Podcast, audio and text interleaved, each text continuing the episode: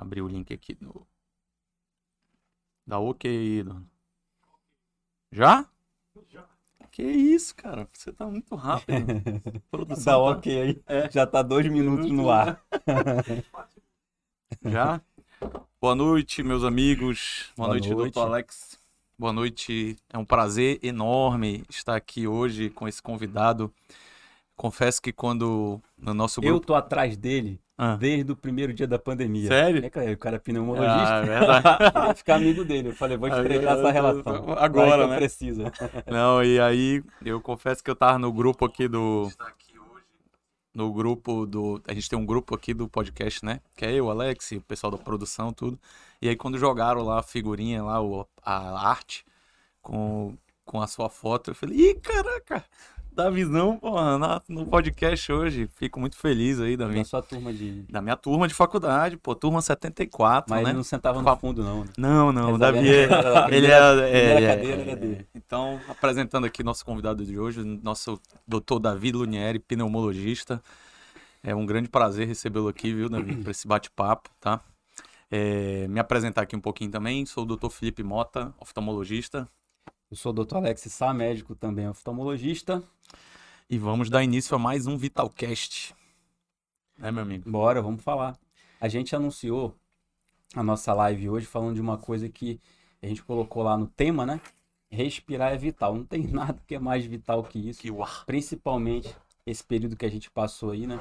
É. Eu, particularmente, tive um problema. Fiquei internado, né? Peguei Covid, fiquei muito mal passei a valorizar mais essa, a respiração que a gente está fazendo o tempo todo, desde que nasce, e a gente não valoriza essas coisas na vida, né? Desesperador, eu não consegui levar, vou contar essa história aqui daqui a pouco, mas eu não conseguia levantar o celular, que eu cansava e tinha que ficar paralisado no oxigênio o tempo todo. Então, respirar realmente é vital. E a gente vai começar com uma pergunta aí para você, doutor. O que, que é vital na sua vida?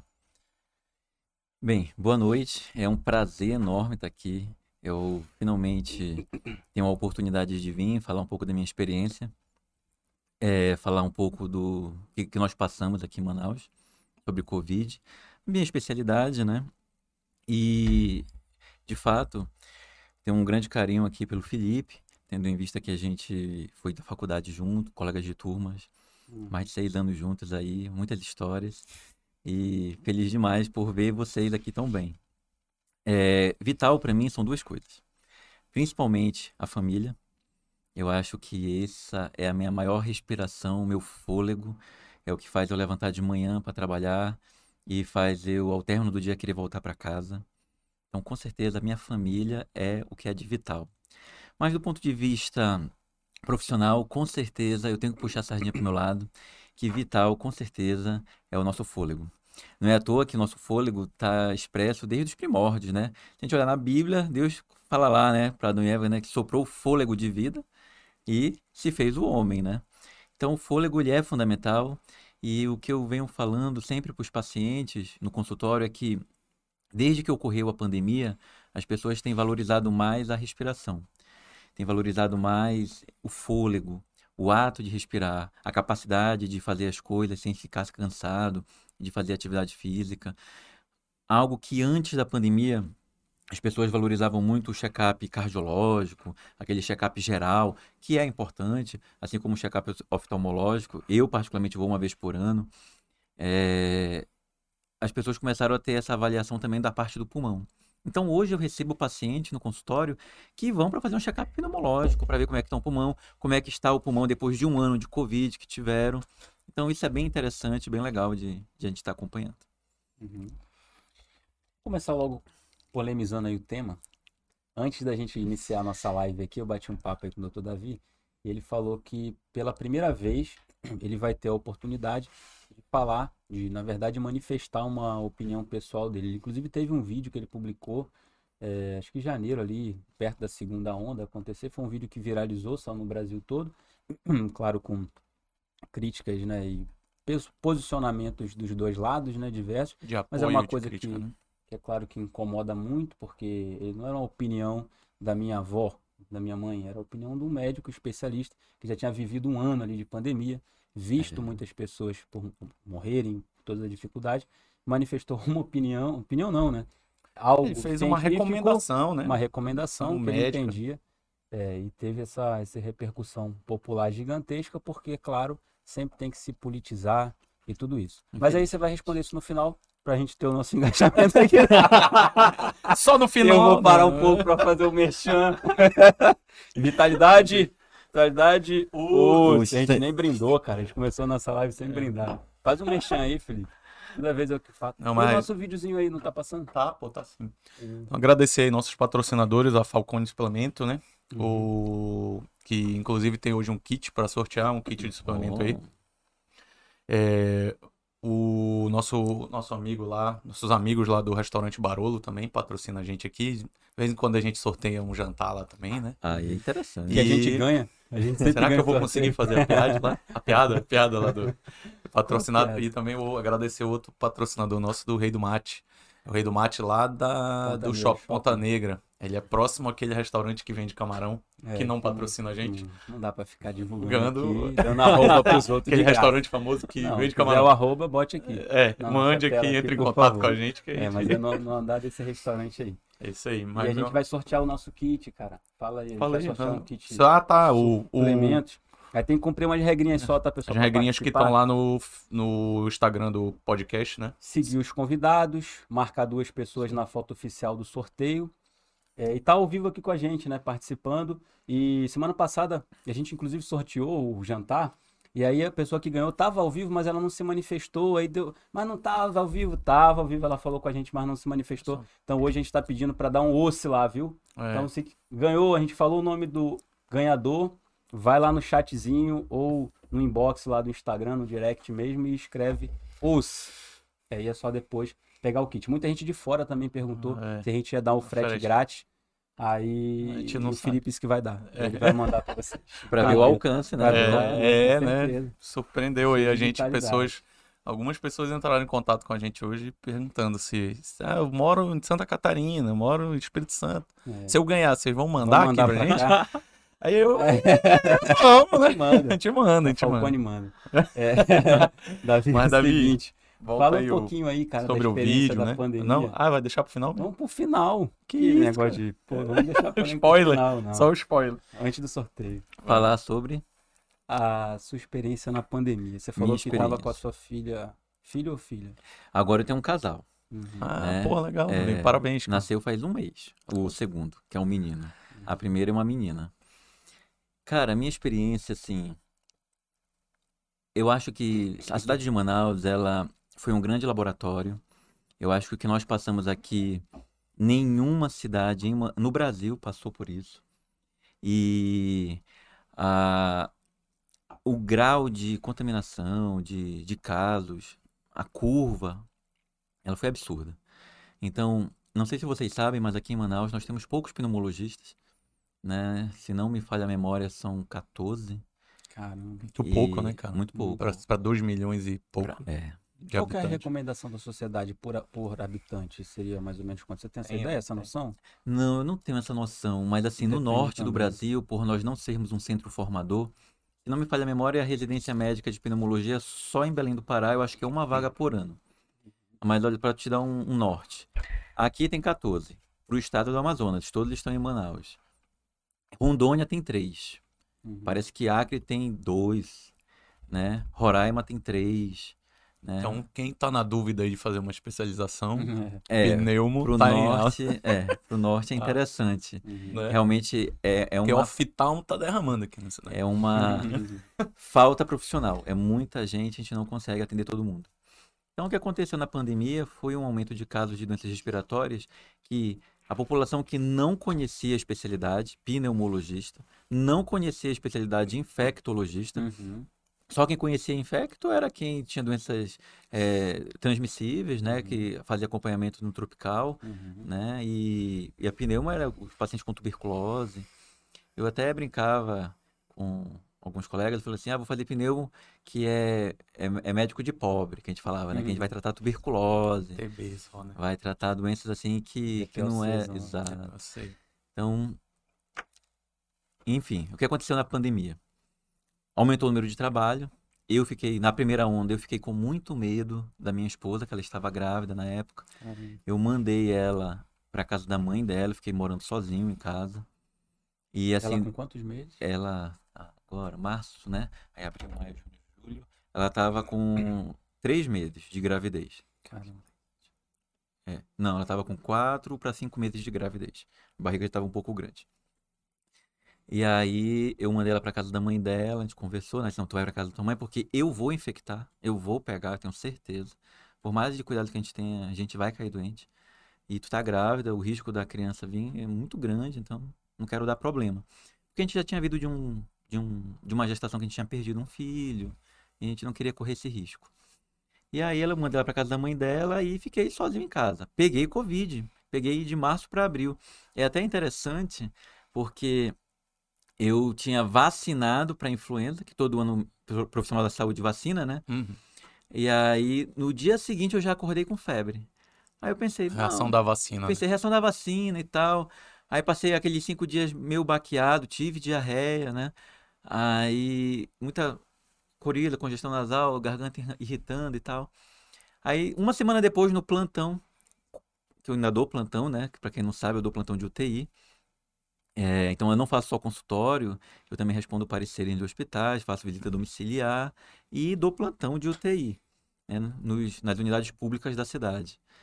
E eu estava conversando com um colega de plantão comigo, que é infectologista, e eu até comentando, ah, eu estava com isso, isso, mas foi por causa da vacina que eu tomei. Aí ele falou assim, olha, é, reação vacinal não dá diarreia. Se eu fosse tu, eu faria o exame para Covid. E, não, eu já tô bem aqui, eu tô correndo, tô fazendo minhas atividades. Não, vai lá, faz exame para Covid. Eu, tá bom. Aí liguei pro laboratório, foram lá, fizeram o PCR, né, aquela coleta nasal e faringe. E eu esqueci isso. Trabalhando, normal. Aí eu me lembro perfeitamente que era uma quinta-feira. Eu tava correndo, eu corro, eu corro ali no, no passeio do Mindu, pelo menos duas a três vezes na semana. E aí eu entro no carro após a corrida, tinha corrido uns 3, 4 quilômetros. Aí o telefone toca, que eu atendo era a mulher do laboratório, a bioquímica. Falando, doutor, o seu exame deu positivo para Covid. Aí eu falei, não acredito.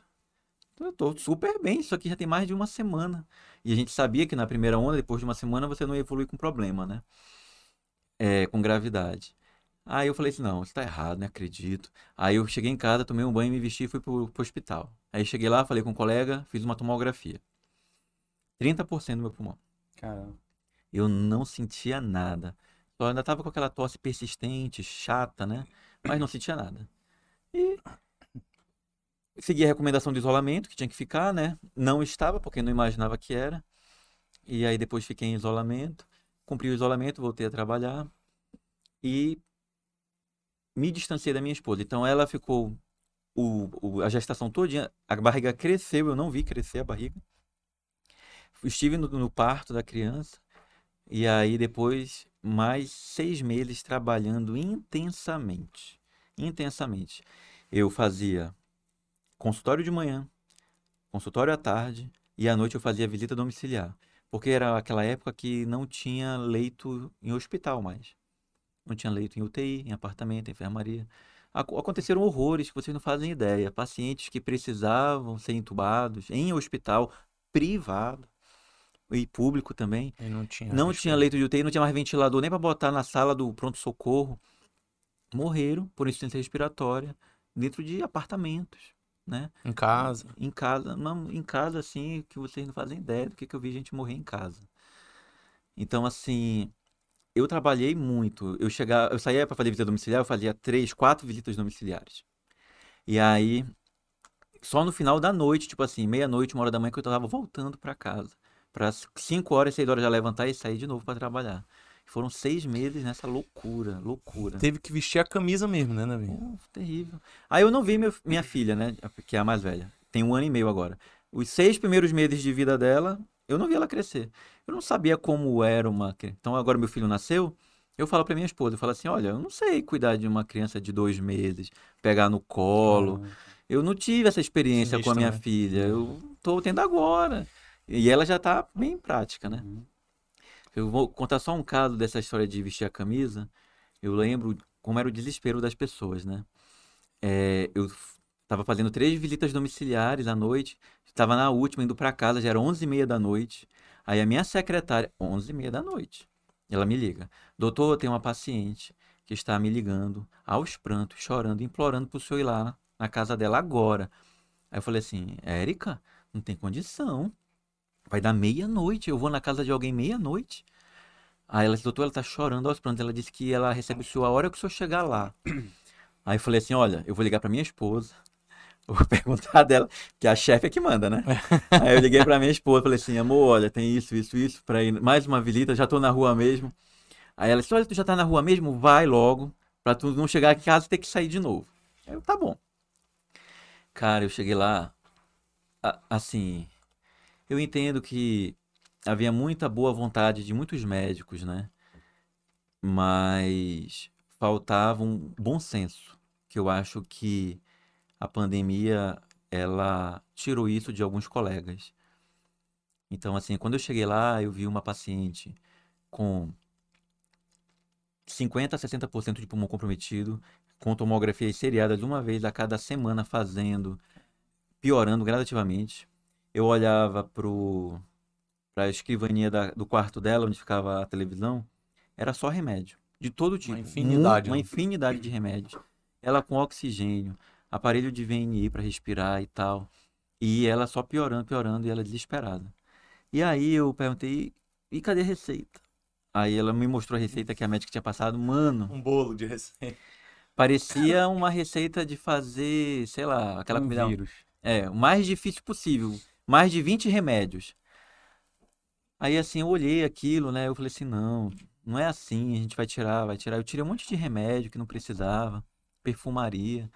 Orientei sobre fisioterapia, orientei o que ela tinha que fazer, o que ela não tinha que fazer. O- Assim, eu, diferente de outros colegas, eu, eu não tinha uma equipe. Eu sugeri alguns profissionais, né? E assim, os profissionais que eu sugeria, graças a Deus, sempre muito bons, muito éticos e trabalhavam dentro do possível. né? E eles falavam, olha, doutor, isso aqui dá para conduzir em casa, isso aqui não dá. Fisioterapeutas, esse pessoal. E, e o que aconteceu foi isso. Ela foi reabilitando, graças a Deus, e ela conseguiu sair. E tratou em casa, conseguiu sair em casa. Mas assim, semelhante a ela, ligando desesperadoramente, vários outros. Então, assim, foram seis meses da minha vida, tanto na primeira onda quanto na segunda, pior na segunda, que eu não imaginei que eu fosse viver. Eu até falei para uma colega médica, bem mais velha que eu, né? Ah, poderia ter sido minha professora na faculdade. Falei assim: olha, eu tenho certeza que nenhum dos meus professores da faculdade, nem nós dessa geração jovem, e tá todo mundo aqui incluído, incluso nisso, por mais que a gente já tenha mais de 10 anos aí de faculdade, ah, nem os novatos, nunca ninguém viu isso. Nunca ninguém vivenciou isso. Acho que isso aí só na gripe espanhola mesmo, lá no ano de 1900 e pouco. Então, assim, é, é uma experiência pro resto da vida. A gente vai poder contar e falar o que a gente vivenciou e os terrores que a gente viu. E foram. Eu não vi pouco, não, viu? Chegava em casa, antes de entrar em casa, eu chorava dentro do carro, pra eu esparecer, pra eu não levar isso pra dentro de casa. Porque a gente vê muita gente morrer assim, Sufocada, né? sufocado. Sim. E, gente, Afogado. eu, né, contando, partilhando aqui um pouco, até uma experiência em relação ao Davi. É, na segunda onda ali que, que teve a crise do oxigênio, tudo, o meu pai pegou Covid, né?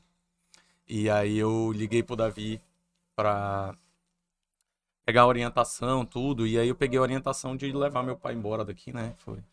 E ele me indicou uma, uma pneumologista lá de Fortaleza. Ai, esqueci o nome dela, cara. A Nilciele. Nilciele, cara. Doutora Nilciele. Cara, eu fui tão bem recebido lá. Mas tão bem atendido. Meu pai foi tão bem acolhido lá, cara. Que eu não tenho dúvida que isso contribuiu muito para a recuperação dele, né? Pô, meu pai foi entubado, 15 dias de, de, de intubação. É, e ele, comorbidade, tudo. Eu, eu sim, sendo- mesmo sendo filho, rezando todo dia, não achava que meu pai ia sair. Ia sair. Mas graças a Deus saiu, junto com a equipe lá da Nilciele, o Dr. Bruno. é, e, pô, a- a- agradecer até a própria, enfim, Mechan, Mechan aqui de graça. Uhum. A própria Unimed Fortaleza, assim, foi fantástico, sabe? E graças à indicação do Davi, ele me deu o número dela. Ele falou: "Tu- Teu pai vai pra onde? Eu falei: Vai pra Fortaleza. E tu fez, fez residência lá, né? Foi. Fortaleza. Aí a, a Nilciele lá era colega dele lá de, da época da residência.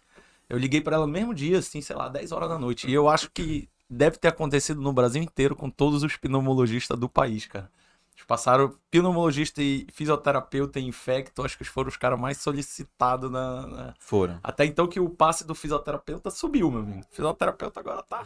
Principalmente o de UTI, né? Os caras tão. conseguiram subir o, o, o passe deles lá. Mas agradecendo aqui até ao vivo, né? A indicação do Davi, a doutora lá de Fortaleza foi fantástica, cara, super atenciosa e tal. E chega nessa hora, cara, quando a gente, você, né, teve a experiência de muitos pacientes e tudo, e tem paciente que você acaba se aproximando mais, como você falou, né? Porra, chegar em casa, dentro do carro, o cara soltava ali, né, todo aquele sentimento pra fora, é, de chorar, tudo, de ficar triste. E agora muda completamente quando é alguém da sua família, cara. né? Total, livre. E a experiência com o meu pai, assim, foi. Não sei nem descrever, assim, cara. Se eu continuar falando muito, daqui a pouco eu me emociono. Falei, falei. Não? Mas, é, então, Quando é imagino parente, é. o que você passou, né? Tanto de, de pacientes que você teve contato que, não, infelizmente, não estão mais aqui para conversar, para contar a história. E também tem o outro lado, né? Dos que saíram, que são que eternamente gratos a você, eternamente grato aos todos os médicos que apoiaram aí, que deram atenção, né? E Então- você teve na sua família alguém assim que tenha tido, Tive, eu tenha ficado tive. mal ou algum É, eu tive um tio que ficou muito mal, mas como a esposa de um primo meu é médica, ela conduziu por lá, ela só falava comigo por telefone. Ele quase vai para o tubo, quase ele vai ser internado para isso, mas conduziram em casa. Eu não tive muito contato, mas é um tio bem próximo assim. Mas devido à minha demanda de trabalho, eu acabei não indo lá. Agora dentro de casa eu tive. Uhum. Eu tive a minha mãe e eu tive a minha sogra. E aí, isso já foi na segunda onda, na falta do oxigênio. Ah, o que o Felipe falou é verdade. Assim, quando, quando é com a gente, acho que assim, eu acho que tu passou por isso. A gente, como médico, a gente assume o risco, né? Aí ele ligava pra mim todo dia pra se despedir. Meu amigo, eu gosto muito de você. É. Lembra aquele dia? Lembra? Me, dê- me É, paga aquele dinheiro que aquele você me dinheiro que deve. você me deve. que Eu não falei, vou tá "Ei, aqui Me deixa a cobrar." senha do seu banco que eu tô precisando. Ele me ligava direto lá da Samel. É, assim, quando a gente é médico, acho que a gente é um pouco pre- prepa- preparado, né, para para isso, para que vai acontecer. A gente tá ficando na merda, tá piorando, mas a gente tá sabendo até onde vai o desespero. Mas quando é com os nossos, e eles não sabem o que pode acontecer, e eles perguntam da gente, a gente sabe o que pode acontecer, e a gente tem que mentir Pra deixar mais tranquilo, né? Pra Pra não deixar mais afetar a tranquilo, cabeça. pelo tá? amor de Deus. Então, assim, na minha casa, o que aconteceu? Minha mãe e minha sogra caíram doentes. É, eu, são duas idosas. Eu tive que trazê-las para dentro da minha casa para a gente ficar olhando elas. Então, a minha esposa ficava cuidando das duas e eu trabalhando. A minha mãe conseguiu melhorar, mas a minha sogra teve que ir oxigênio. E aí foi tipo assim, uma semaninha, acho que quatro dias antes de dizer não tem mais oxigênio em Manaus, eu consegui comprar um cilindro de oxigênio e me vincular a uma empresa, né, que fornece oxigênio. E aí minha sogra ficou usando oxigênio. Para quem não sabe, eu vou explicar aqui rapidamente. Talvez tenha pessoas que não sejam da área de saúde, mas é assim. A área de comprometimento pulmonar, quando você falava, ah, eu tive 30% de pulmão comprometido, tive 40, 50, 60, 70, isso não fala gravidade. Isso fala extensão de comprometimento e risco de ser entubado, de ir para uma UTI. Mas por incrível que pareça, não é gravidade. O que é gravidade são os exames de sangue, são os marcadores de inflamação. Então, você pode ter tido, como eu tive, 30% de comprometimento pulmonar, 40, mas os seus marcadores de inflamação são baixos, ou estão em queda, estão melhorando, você não vai piorar. Aquilo ali, ela aquelas imagens, elas vão limpar com o passar dos meses. E o que aconteceu com minha sogra foi o contrário. Eu fiz a tomografia, ela tinha uns 20%. Não tinha quase nada, quase nada. Só que ela tinha comprometimento na região onde importava do pulmão, que é a base. que é onde é mais vascularizado, é a terceira zona de Wells. E ela tinha alguma outra comorbidade pulmonar? Ela, asma? pulmonar não, ela é só hipertensa. Idosa e hipertensa. E o comprometimento que ela teve foi em base. Mano, quando a minha, a minha eu pedi pra minha esposa mandar ela colocar o oxímetro nele e bater uma foto, ela tava saturando 82 Caramba. Jesus. em casa. Aí eu até mandei mensagem pra minha esposa, olha, é grave, vai precisar de oxigênio. Aí a minha esposa até mandou uma mensagem pra mim assim, deixa de graça, tu tá brincando comigo. Eu disse, eu não tô brincando. Ela precisa de oxigênio. Aí ela disse, meu Deus, onde é que eu vou conseguir oxigênio que não tem? Eu vou ligar pro pessoal pra saber onde é que ainda tem.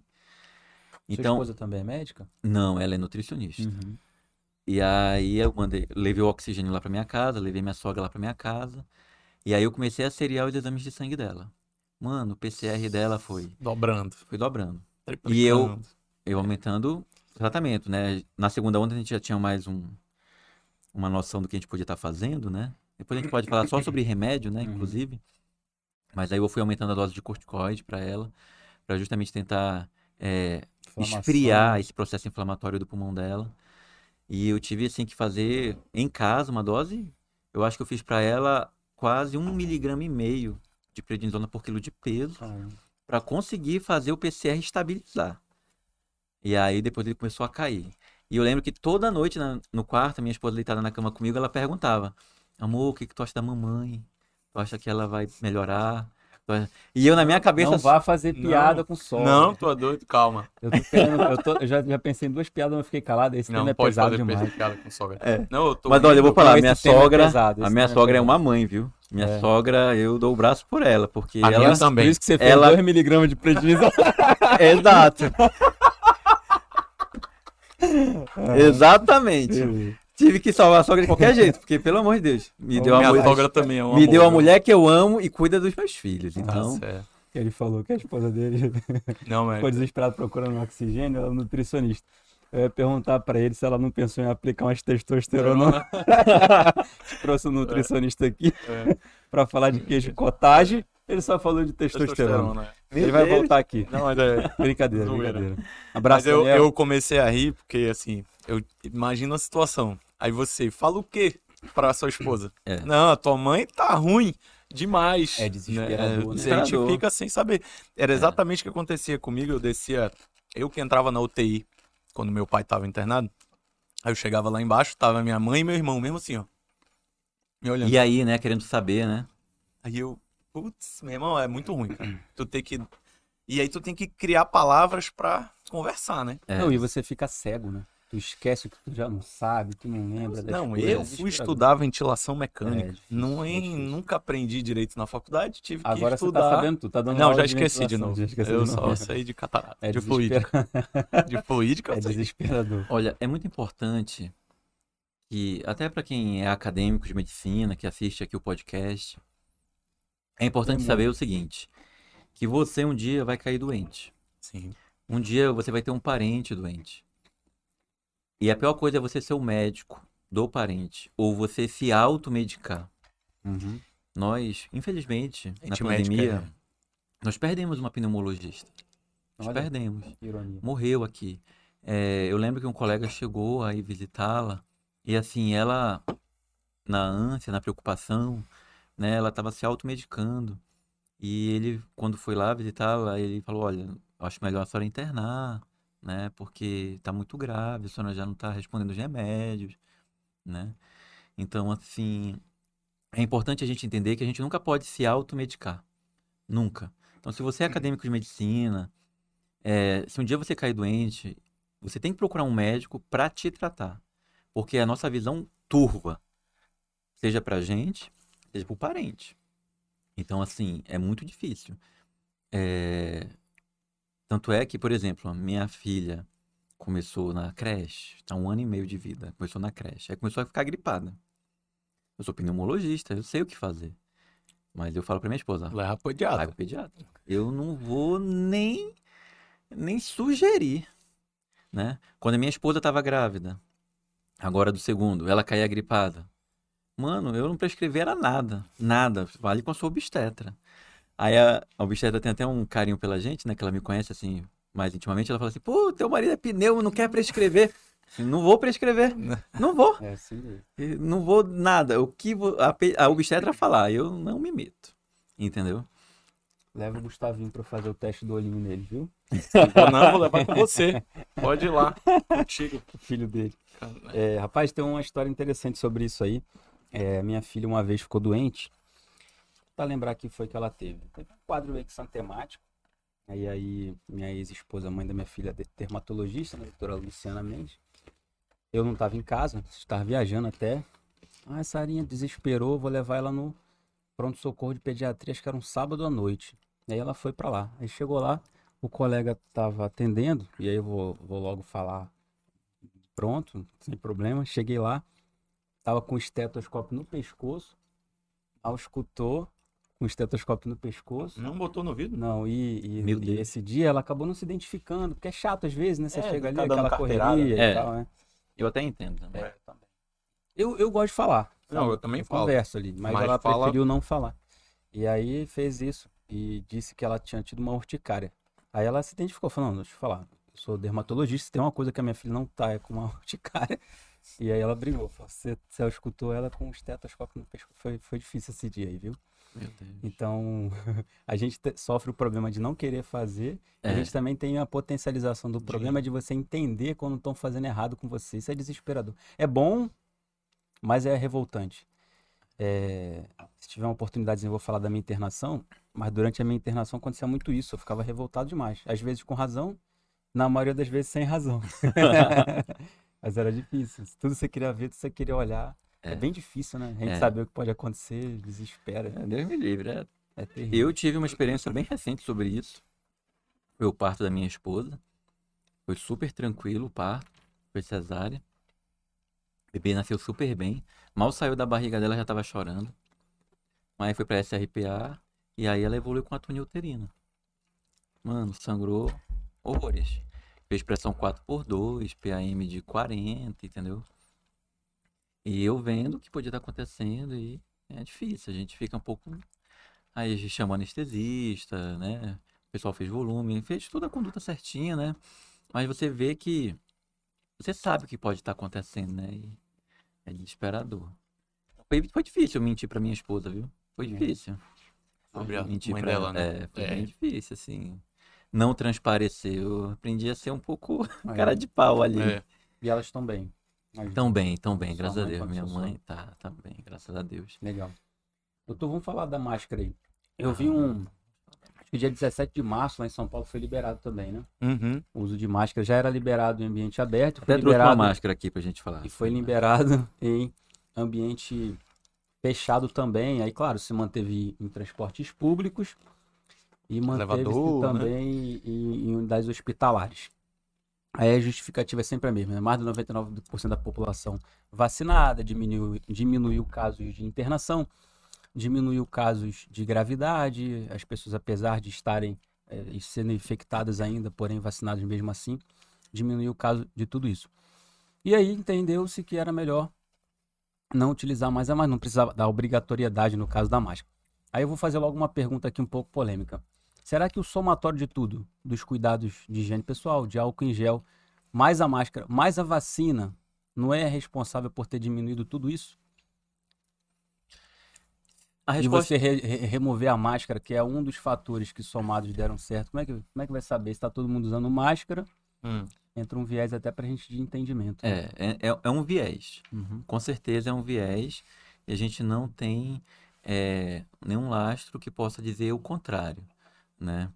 Mas eu entendo a posição do, dos órgãos públicos de saúde. É, infelizmente as pessoas politizam muito essa parte, ainda mais porque é um ano eleitoral. Se aproveitam, né? Exato, aí se politizam muito sobre isso. Mas, assim, se a gente olhar friamente, né, a situação, é, o que que a FVS, a Secretaria de Saúde, eles veem? Não é só o número absoluto de, de casos de Covid confirmado, óbitos, internações hospitalares, mas também eles veem a questão de número de síndromes gripais. Por exemplo, a... nós estamos em março. Em janeiro desse ano, na virada do ano, quando houve a preocupação de vir uma terceira onda em Manaus, né? Semelhante ao que aconteceu de 2020 para 2021. Ah, houve um boom de síndrome gripal aqui na cidade de Manaus, né? Que a gente começou a perceber um aumento da ida das pessoas ao pronto-socorro, mas a, a gente tomografava, fazia os exames e não era nada sugestivo de Covid. Então a gente sabia que estava rolando um vírus na cidade, que trazia muitos sintomas parecidos com o do Covid, mas não era Covid. E aí a FVS seriou esses casos e, de, e verificou que era o H3N2 que estava circulando na cidade. Tanto é que gerou uma portaria dizendo que qualquer paciente com síndrome gripal que chegasse, seja na UBS, pronto-socorro ou clínicas de saúde, deveriam iniciar prontamente o oseltamivir, né, como terapia de escolha, tendo em vista pensando na cobertura para H3N2. Então, o que acontece? Quando a gente olha os números de forma fria, a gente percebe que não houve só um número de diminuição de casos de Covid, de óbitos, de internações hospitalares. Houve também uma redução do número de casos de síndromes gripais e de internação por síndrome gripal. Então, isso nos dá um lastro, um respaldo técnico para dizer, olha, olha, vale a pena a gente pensar realmente, porque de fato é ruim usar máscara, né? Assim como eu falo para o paciente, é Sim. ruim usar remédio todo dia, né? Ninguém gosta de tomar remédio todo dia. Eu tenho uma dificuldade enorme com os pacientes asmáticos, assim como o cardiologista tem com que tem pressão alta, o endócrino com diabetes. Ninguém gosta de tomar remédio todo dia. Os meus pacientes que são médicos, inclusive, eu tento facilitar a posologia. Eu tento usar remédio que é uma vez ao dia para garantir que o cara use. Que médico é o pior paciente, viu? Hum. Para quem está no internato aí, saiba disso. Então, assim, há um respaldo técnico e, assim, eu olho com bons olhos essa, essa norma que o prefeito da cidade, para deixar claro, né? Não estou fazendo política, nem votei nele na verdade. Mas ele. mas, Já joga por alto. é, mas assim, eu tô gostando da, da administração, particularmente, apesar de nem ter votado nele. Por quê? Porque a conduta que ele tomou foi muito boa. Por mais que o governo tenha Liberado. sugerido, recomenda, o governo recomenda. Os municípios é que têm autonomia, uhum. né?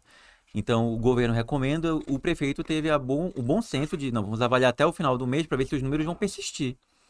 E assim, é uma queda absurda. É, eu trabalho em UTI, eu posso te garantir, olha, hoje lá, os nossos leitos para síndrome gripal, não é só Covid, estão vazios.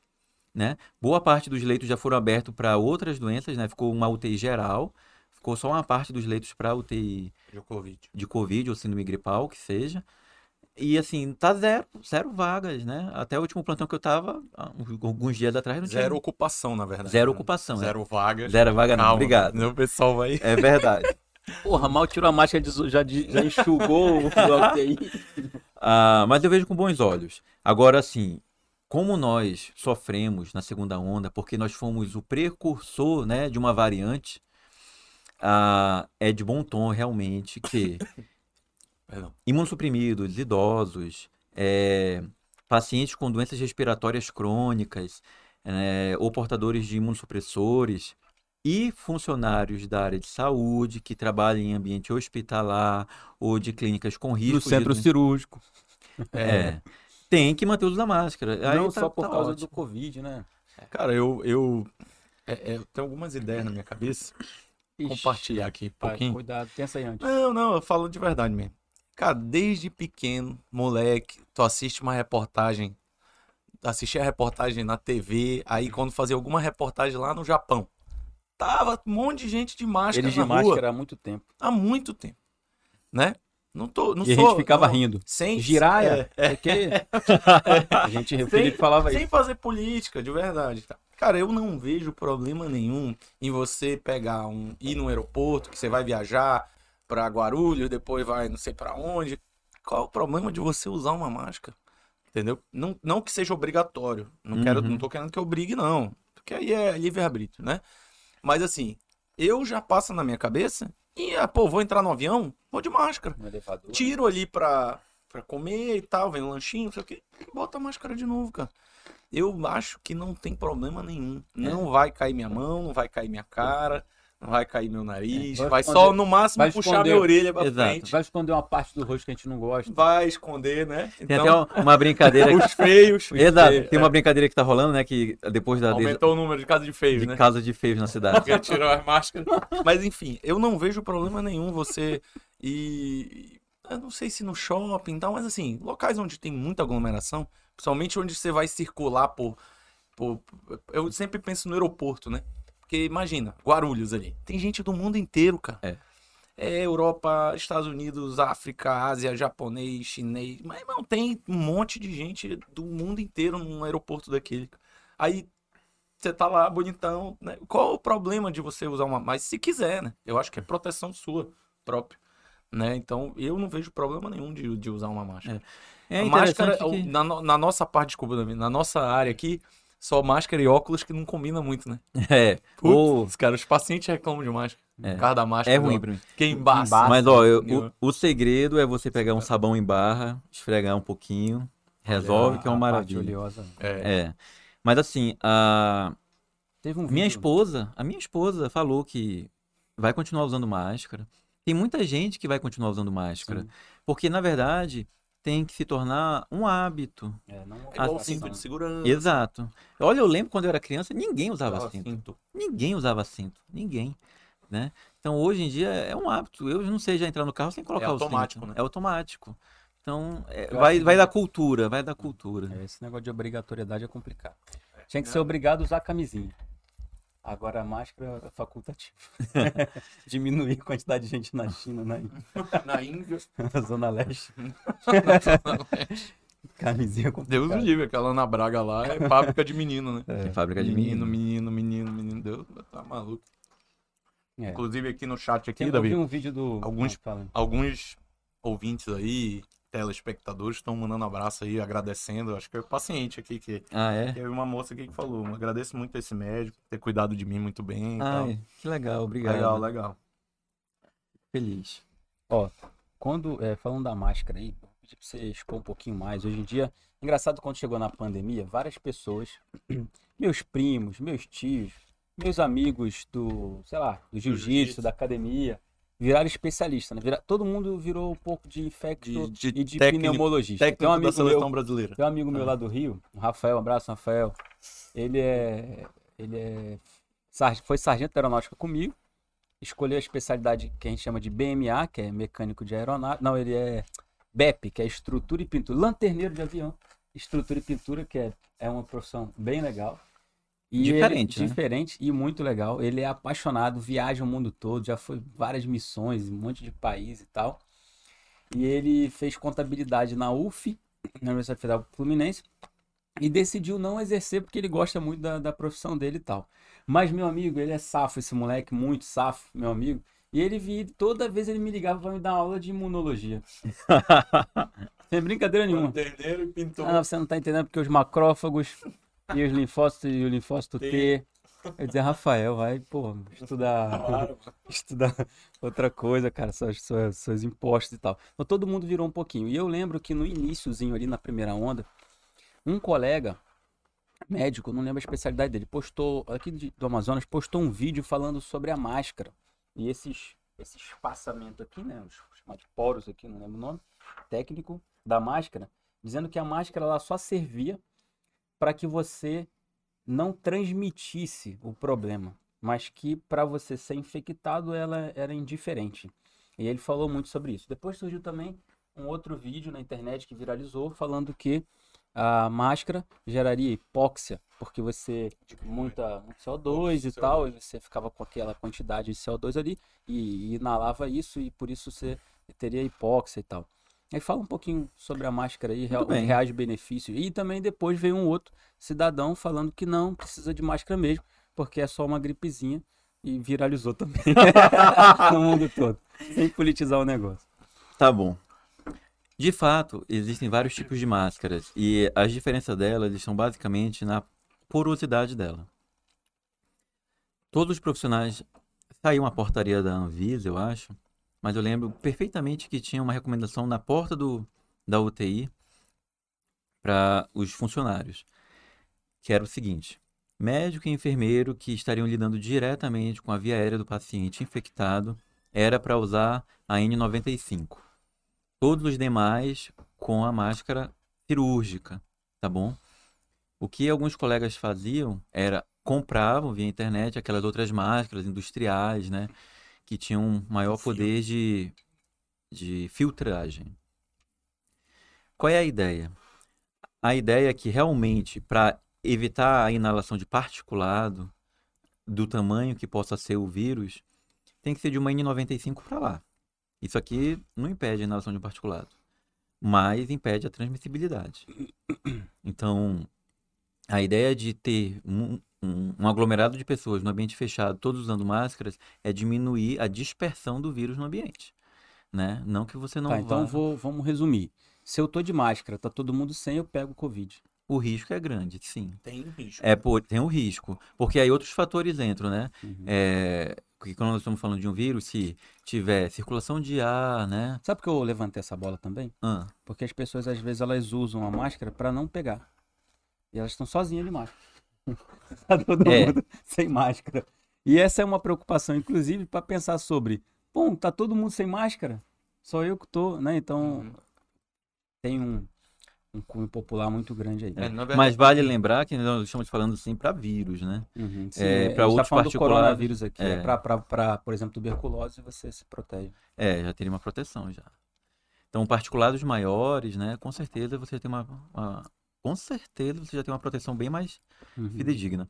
Não é à toa e não é por besteira que a recomendação de máscaras de pano seja três camadas, para tentar justamente isso, né? Seja o que? pelo menos Desculpa. três Três camadas. camadas. Ah, três. Três Pelo- camadas. Pelo menos para não transmitir, né? Para melhorar a porosidade, né? Diminuir a Uma das, porosidade. das, minhas, das, das, das, das minhas colaboradoras lá da clínica uma vez chegou no meio da pandemia com uma máscara de crochê. Não tô brincando.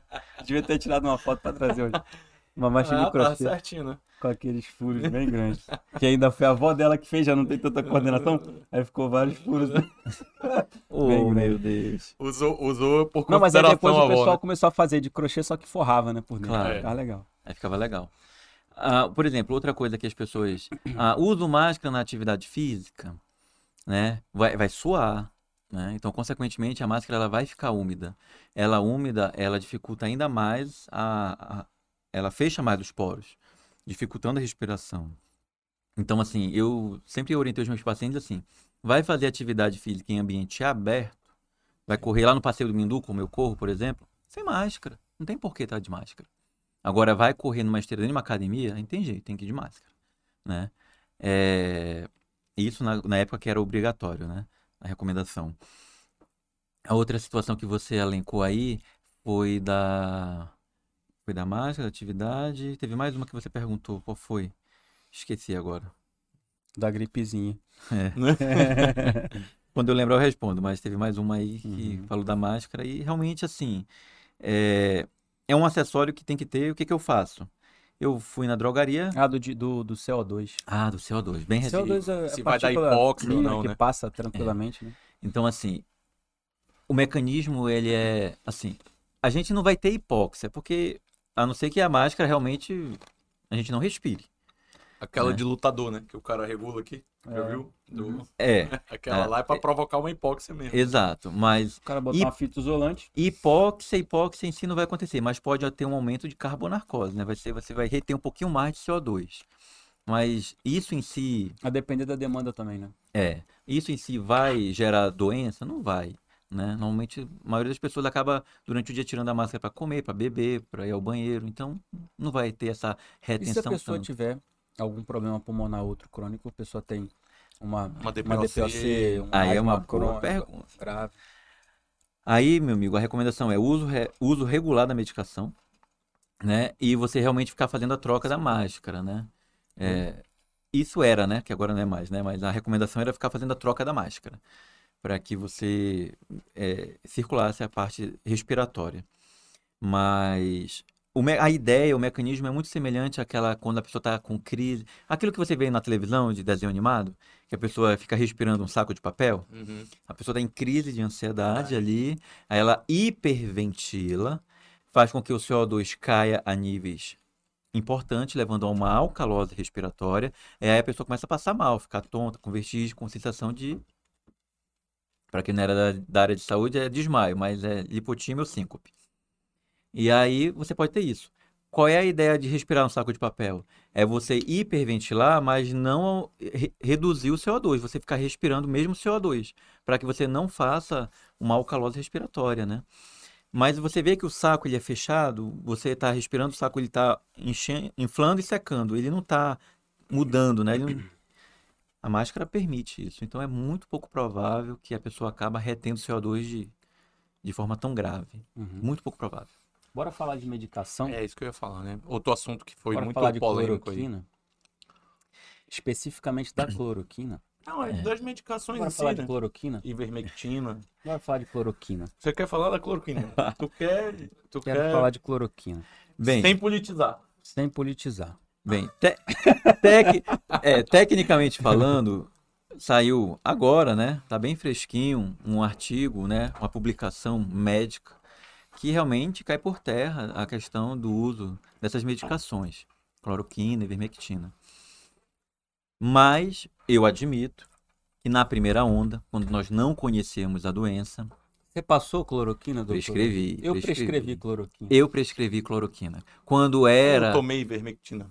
eu prescrevi e tomei cloroquina. Quando era recomendação, eu prescrevi. É, Quando deixou de ser recomendação, eu parei, eu parei.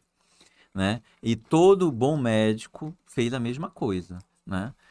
É, hoje é muito fácil, né? Olhando para trás, é muito fácil julgar. Uhum. Mas quem viveu na época sabe. Tanto é que teve muito médico, muito médico.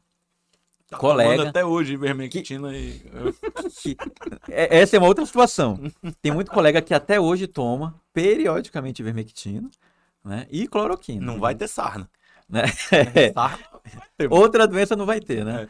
Mas até hoje temos colegas médicos que tomam e batem o martelo dizendo: olha, eu só não peguei eu só... porque eu estava tomando e tem um artigo tal e tem um artigo. Enfim, mas assim, se a gente for realmente olhar friamente os dados, Manaus foi um grande laboratório. Dizer toda a população de Manaus. Posso estar errando assim por uns. Uma, uma casa assim de, de mil, dois mil pessoas. Mas se duvidar, quase as 3 milhões de pessoas de Manaus tomaram cloroquina e ivermectina. Tomaram. Uma Can... delas, não é? Pelo menos. Pelo menos uma delas. É. Ou a cloroquina ou a ivermectina. Exato. Ou pelo menos uma delas. Tomaram. Azitromicina. Essa é a verdade dos fatos. Olha, é... e não houve melhora. Se tivesse realmente resultado, olha, olhando friamente assim, poxa, eu queria, eu desejava muito. Que a hidroxicloroquina desse certo, né? Ou a ivermectina, porque são remédios baratos e de Sim, fácil acesso. É então, o que, acontece? Eu Era meu anseio, porque, cara, quantas vidas não ia ser salvas? É.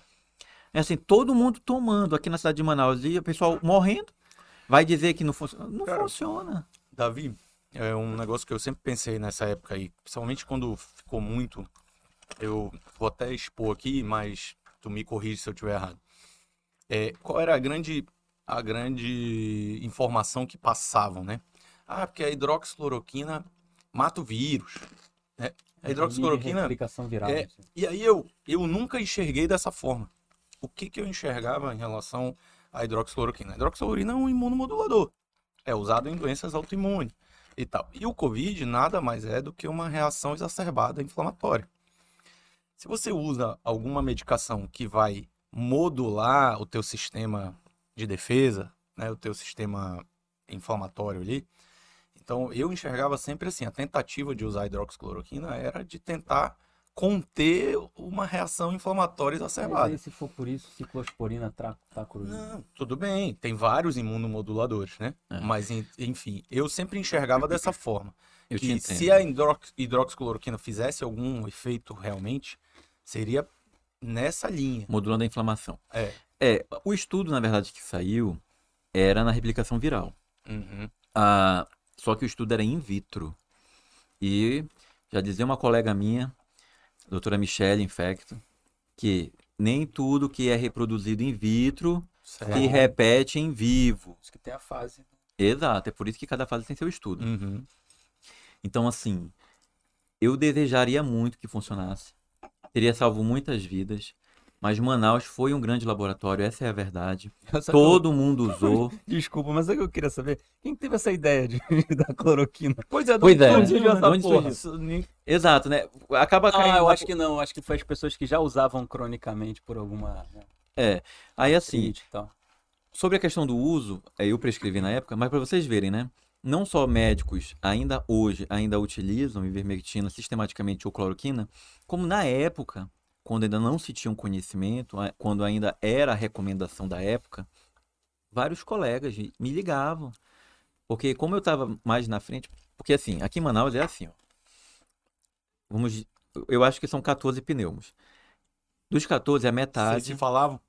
Com certeza, a gente tem um grupo dos pneumologistas e cirurgiões torácicos aqui do, do Mas Amazonas. vocês são, são amigos? Porque Sim. a gente também tem um. Viraram, né?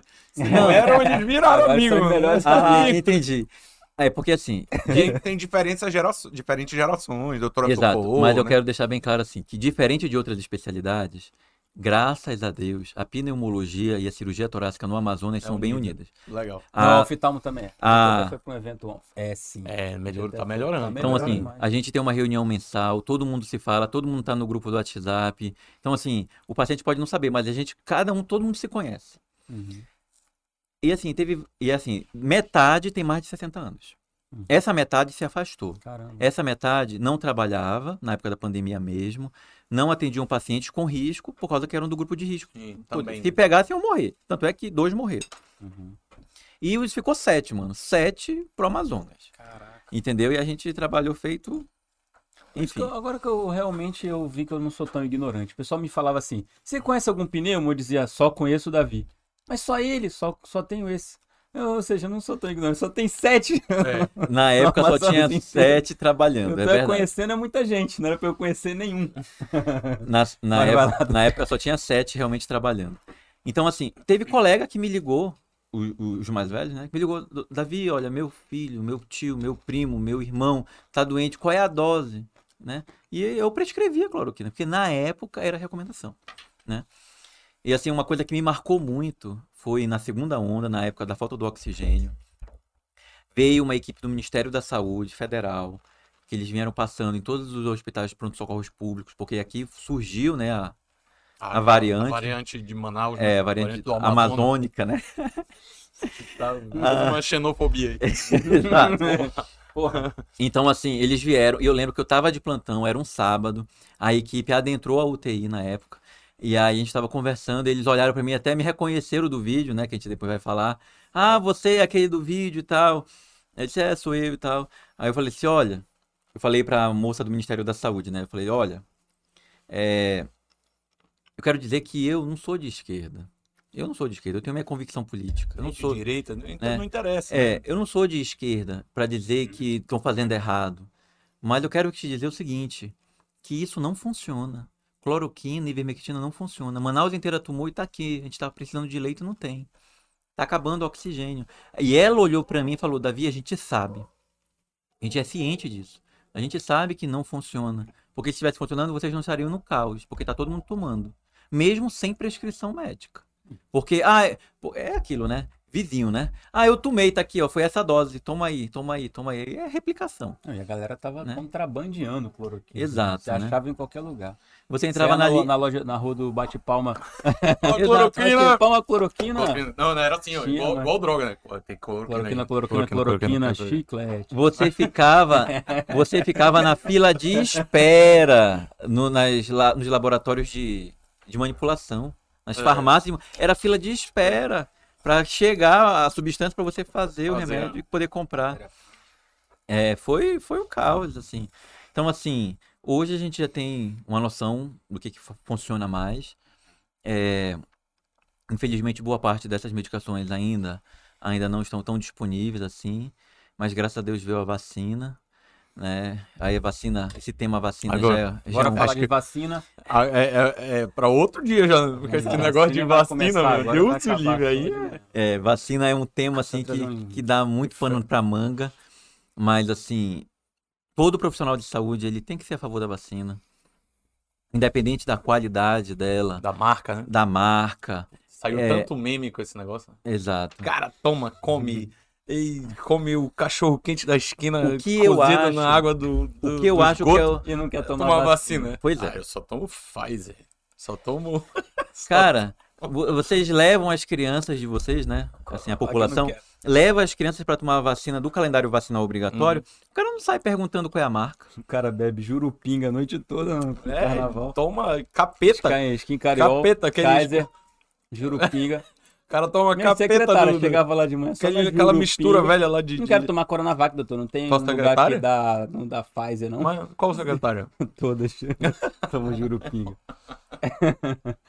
tem que tomar pra ser contratado. Não, mas é. É, eu acho assim que todo profissional de saúde ele tem que ser a favor e ele tem que estimular as pessoas a se vacinarem. Claro, eu sou contra a obrigatoriedade. Eu acho que cada um tem sua livre escolha de pensamento. Eu tenho vários pacientes no meu consultório que já me disseram, doutor, eu não vou tomar.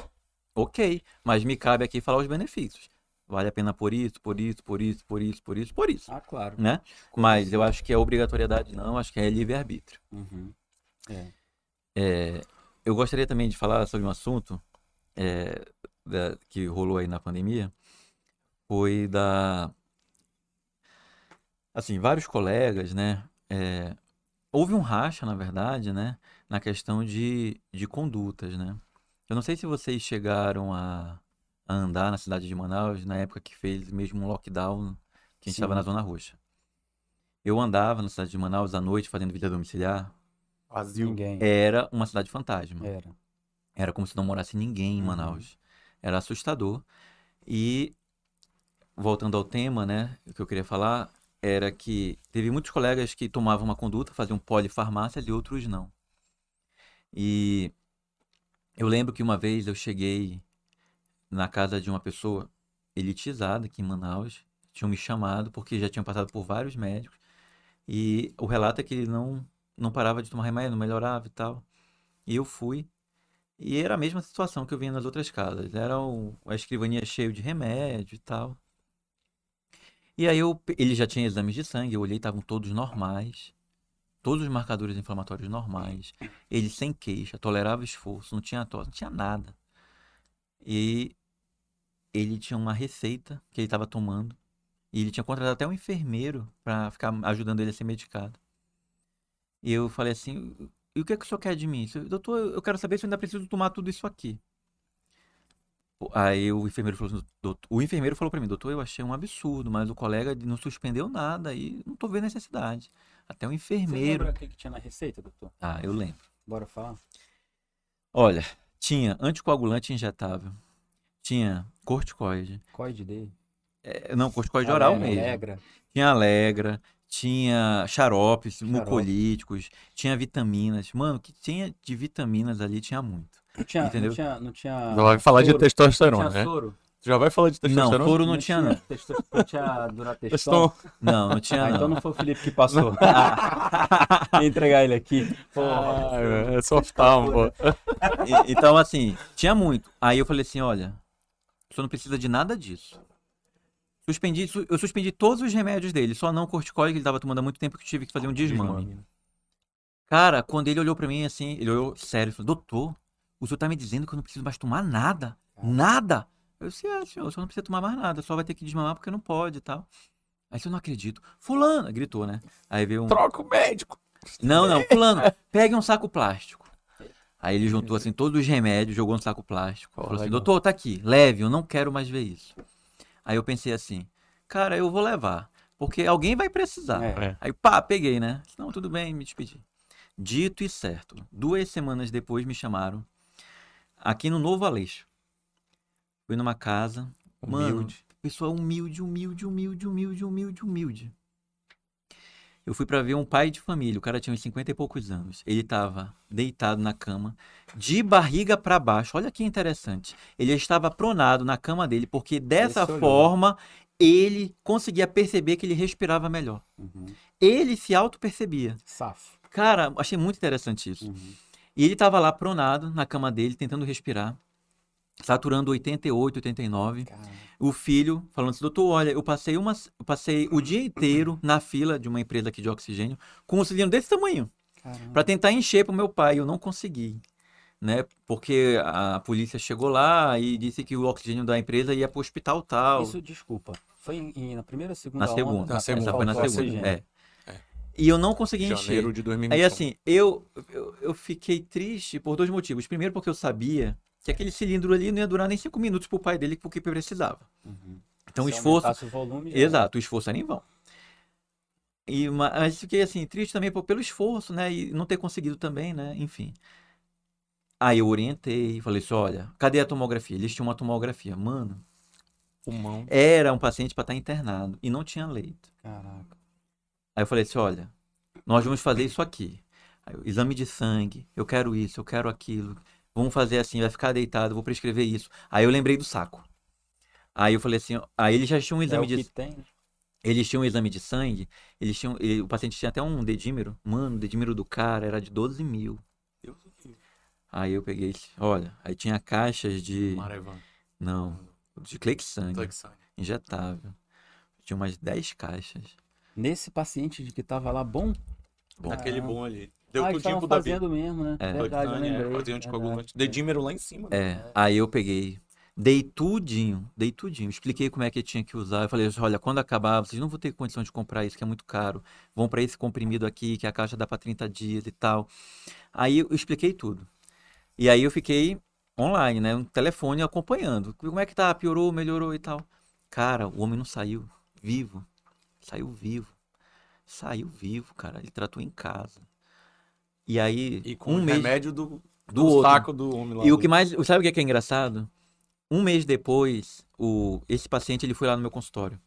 O, Qual? O, o primeiro. O, prime- o que deu o os que deu os remédios. Aí eu contei pra ele, olha, o senhor salvou uma vida. Porque aí eu contei pra ele, aconteceu isso, isso, isso, eu peguei os seus remédios e dei. E o paciente tá vivo, ele saiu. Cara, o paciente saiu muito feliz. Saiu muito feliz. Mas pra vocês verem que ah, houve um, Uhum. um divisor de águas muito grande daqueles médicos que faziam polifarmácias e daqueles que conduziam realmente com o que precisava ser conduzido. Uhum. Realmente as pessoas estavam mesmo desesperadas, elas tomavam de tudo, né? Vários colegas infectologistas, inclusive, postavam nas suas redes sociais, pacientes chegando lá com um saco de sacos de remédio, sem condição, sem condição. Realmente é Desesperador. desesperador. Foi isso. É, meu amigo. Eu Mas vou, muito vou falar meu caso aqui. Conte, conte. Conte, conte sua história. Conte, porque é interessante Você que ele falou ligava. que eu cuidei dele e eu não lembro. Ele cuidou de mim. Ele Foi era lá? um dos prescritores, na verdade. É. Ele respondia aparecer lá. né? Exato. Aham. Eu que orientava as condutas. E vou te falar que eu vim bem, bem angustiado pra cá. Demorei pra superar, sabia? Essa é, é, é interessante essa experiência de é uma experiência de quase morte. Eu fiquei bem, bem. É. Mas assim, Não o que aconteceu piada com comigo? isso aí, não. Não, agora não. É. Pode fazer. O que aconteceu? Bom, eu na época que teve é, o lockdown, foi as clínicas pararam de funcionar, né? Veio o decreto. Eu fechei a minha clínica, eu tinha uma clínica de oftalmologia grande e tal. E aí eu fiquei sem fazer nada um mês, não aguentei mais, os colegas trabalhando, trabalhando e tal, aí fui dar plantão de clínico. Então comecei a dar uns plantões, acho que com dois, três meses eu acabei Caindo doente. Acabei, acordei um dia com febre, dor de cabeça. Aí foi a Covid. Aí tal, fiz o teste, tava com Covid. Só que eu fiquei bem, tive um dia de febre e dor de cabeça.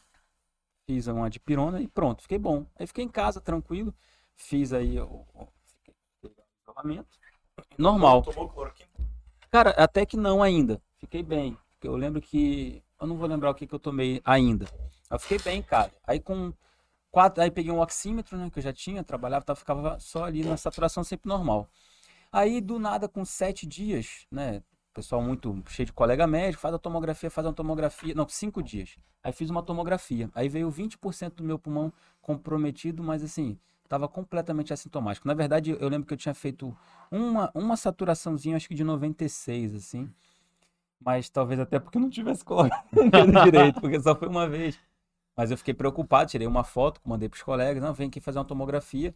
E um grande amigo meu, fui lá com ele, fiz a tomografia, veio 20%. E aí ele falou, cara, é o seguinte, você tá em casa sozinho e tal, vai que você tem aí uma síncope, alguma coisa, tem quem cuidar, por que que você não interna? Tá tendo um estudo aí que depois dos 7 dias o corticóide, 10 dias, né, o corticóide tem um benefício e tal. Exato. Faz lá um pulsozinho de metilprédio, a conduta mais acertada. Aí ele, me, aí ele pegou e falou que Vai que você fica com uma fibrose pulmonar, um comprometimento crônico aí, você para de treinar, eu gosto de treinar jiu-jitsu. e Tem o risco mesmo, é Aí ele me verdade. pegou e falou, não, vou internar. Aí liguei, o pessoal da Samel lá, falei com o diretor, que era meu amigo na época, eu tava dando plantão lá, ele cedeu um leito, não me cobrou nada. Na época eu nem tinha convênio com a Samel, meu convênio era Unimed. E aí eu peguei internei lá tranquilo. Todo mundo me atendeu super bem. Fiquei lá lendo, ficava lendo, ajudando os colegas que estavam internados comigo. Tinha uma enfermaria com cinco leitos, né? Eu ficava olhando as coisas, tentando ajudar e tal. E bom, e a enfermeira toda vez, doutor, o que você está fazendo aqui? Eu dizia, não sei, mandaram internar pra fazer corticoide, eu tô estudando. Aí fiquei lá. E aí, cara, no acho que quarto dia de internação, só faltava mais um, eu ia fazer cinco de, de pulso. E aí no quarto dia eu fiz uma febre de 39 graus, quase 40 graus, o meu líquido subiu pra caramba, lembro, 18, 20 mil. E aí fiz uma nova tomografia e meu pulmão completamente bilateral, todo comprometido com a pneumonia bacteriana, né? Fez uma infecção secundária. Fiz uma infecção secundária. E, e aí, meu amigo. Aí, Aí que é- começou a me ligar. aí a internação Eu valeu. digo assim, Meu amigo, eu com Covid eu de- fiquei bem, assim. Agora. E aí, assim, o que acontece? Eu tinha, é, da família do, por par de pai, eu vou até te perguntar isso, fazer uma consulta ao vivo. Eu sempre faço uma consulta ao vivo. Por par de pai, eram, são cinco, hom- é, quatro homens e uma mulher. Meus, meu pai, só tem um tio meu vivo. Os outros, o meu pai mais dois tios meus, faleceram todos com pneumonia, pneumonia bacteriana, pneumonia hospitalar. Eles Certo. internaram por algum motivo. Mas qual a idade? Tudo lá no Rio de Janeiro, em São Não, Gonçalo, com a idade. idade de 60. Meu pai que foi com 66, meus outros tios 64, 65. Todos tabagistas, etilistas crônicos. Todos eles, né? Mas aí, meu amigo, fala isso pra mim. Pneumonia. Falei, já era, foi igualzinho. E mais cedo ainda. Eu fiquei muito preocupado, mas. Assusta, mas tu não Aí- fuma, pratica é, atividade é física de forma regular, não é, É. obeso. Pouco provável. É. Mas eu cheguei. Aí eu fui baixando saturação. Fui baixando, cheguei a saturar em um episódio, alguns episódios 77%. Quiseram me entubar, eu ficava, pelo amor de Claro. Deus, não me entuba e tal. Aí eu, eu tive uma parada, eu fui pro banheiro tomar banho, porque eu ficava com febre, febre, febre. Hum. Analgesia. Aí o enfermeiro, não, vou te dar banho, tem que tomar banho, ficar tomando remédio. É, tomava banho. Aí eu, numa dessas eu fui com cilindro, na metade do banho, o cilindro acabou. Eu, cara, eu lembro desse dia que acabou e eu parei de respirar. Não conseguia respirar sem o oxigênio. E aí eu falei pra ele, falei, não, vamos voltar. Ele falou, não, escova o dente aí, tá tudo certo. Cara, quando eu fui escovar o dente, eu já não lembro mais de nada. Fez uma lipotímia mesmo, né? É. Sincopou mesmo. Assim, dentro do banheiro, fechado, tomando banho. Aí os colegas ficam sacaneando depois que eu melhorei, né? O pessoal usou diz que eu saí correndo pelado no quarto, eu fui tentar roubar o oxigênio do paciente que estava na minha frente. Tinham vários leitos e tinha um leito aqui na minha frente. Aí o cara tava sentado assim, ó, com foi oxigênio. Aí disse que eu saí do box, corri pelado e pulei na cama e fiquei abraçado lá. fiquei abraçado. Mas de verdade, eu apaguei assim. Mas tu não foi pro tubo, né? Não, me reanimaram, botaram oxigênio lá, isso aí melhorei. Mas eu fico, não, não precisei ser entubado, porque eu também pedi bastante pra não, mas aí fiz lá o Tazocin, melhorei. Fiquei 20 dias internado, mais 15 dias aí depois Uhum. desse, desse início. E aí, assim, foi interessante que quando eu saí, aí até eu ia, eu ia contigo, né? Ah, vai acompanhar no pneumo e tal, faz fisioterapia respiratória. Eu sei que eu saí num dia, com dois dias depois desci pra piscina pra fazer uma fisioterapiazinha na piscina nadei, no quatro dias eu caminhei, cinco dias, eu sei que nunca, assim, com dez dias eu tava treinando jiu-jitsu, nunca mais tive nada. Mas também não faço exame, porque eu não sou otário. Só fica e doente nem vou no exame, né? pneumo. É. Chega lá no Só pega pneumo, Covid vão quem suspender faz meu o teste, né? Não, só tem Covid quem faz o teste. Nunca mais fiquei doente, também nunca mais fui no médico. Mas a melhor coisa que tem é a reabilitação pulmonar, viu? É, né? Você fazer uma atividade física é a melhor coisa. Uhum, Então a gente orienta os pacientes. Porque tem paciente que todo exame é normal. uhum. Espiro, tomografia, ecocardiograma, mas ainda queixa falta de ar, queixa cansaço aos esforços. Isso aí é uma síndrome pós-Covid. A gente tende a orientar a reabilitação e atividade física. Tem um fator psicológico também muito grande aí, né? A Mano, galera ficou. experiência de quase morte, né? É, galera? Mas É, tem o umas perguntas fica- aqui no chat. As variantes estão sendo mais leves. Elas induzem a imunidade natural da forma mais duradoura? Quanto mais variantes nós tivermos, a tendência é que elas sejam mais infectantes, mas Uhum. menos, Menos graves. graves. Então, ter mutação é bom. Só que, consequentemente, é, é altamente. inf- Igual ao Ômicron, né? Todo Uhum. mundo pegava, mas quase ninguém era grave, né? Uhum. A ideia é mais ou menos essa. é- Esse é a... Vai ser como é pro H1N1. Nesse caso, aquela história de imunização de rebanho é, funciona, né? Para esse caso de da Ômicron, funcionou, né? Funcionou. Porque todo mundo pegou, sintoma leve, Uhum. é, é, de novo. Pois é, aí vem a pergunta. Foi leve porque a variante não É. era tão patogênica? Ou leve ou as a pessoas já vacina- estavam vacinadas. E- Isso é uma, uma coisa que É a uma gente não vai conseguir Responder resposta. agora, não. É. Vai ser uma, um corte retroativo isso aí pra gente Uhum. olhar e ver como é que aconteceu. Mas agora a gente não tem como responder. Então a orientação é vacinar. A orientação é vacinar. Uhum. Aí tem aqui um comentário crítico, eu acho. É, Ou seja, no auge da segunda onda, o governo recomendou ivermectina e cloroquina, mesmo sabendo que não funciona. é, aí vem a parte política. Bem, vamos deixar claro que é, essas medicações já na segunda, já na, depois da primeira, vamos deixar claro que Manaus, Amazonas e Norte sofreram primeira e segunda onda apenas. O Brasil teve três ondas, né? Então assim, já terminando a primeira onda para iniciar a segunda, a gente já tinha essa noção. Só que nos falta o respaldo técnico, né? Que nós conseguimos hoje, né? Atualmente aí com a- agora sim a, a literatura médica aí sendo divulgada. Fechou mais esse. Fechou esse- mais. virou essa página. né? Virou essa página. Então assim, é, você vai tirar a esperança das pessoas também é complicado, né? Tem um fator psicológico, Tem um né? que a gente fator conversou aqui antes, né? Então, Se importantíssimo. É. É. E... Então, na segunda onda, não havia uma norma técnica ainda sobre isso. Né? Tanto é que Manaus toda tomava. É. Até off-label, até sem médico prescrever. Tomava. Né? Doutor, Davi, vamos falar do seu vídeo É que isso que eu ia falar, né? Com- já te dá até. Você comentou, né, que queria uma oportunidade até de explicar um pouco a Ah, situação. eu queria.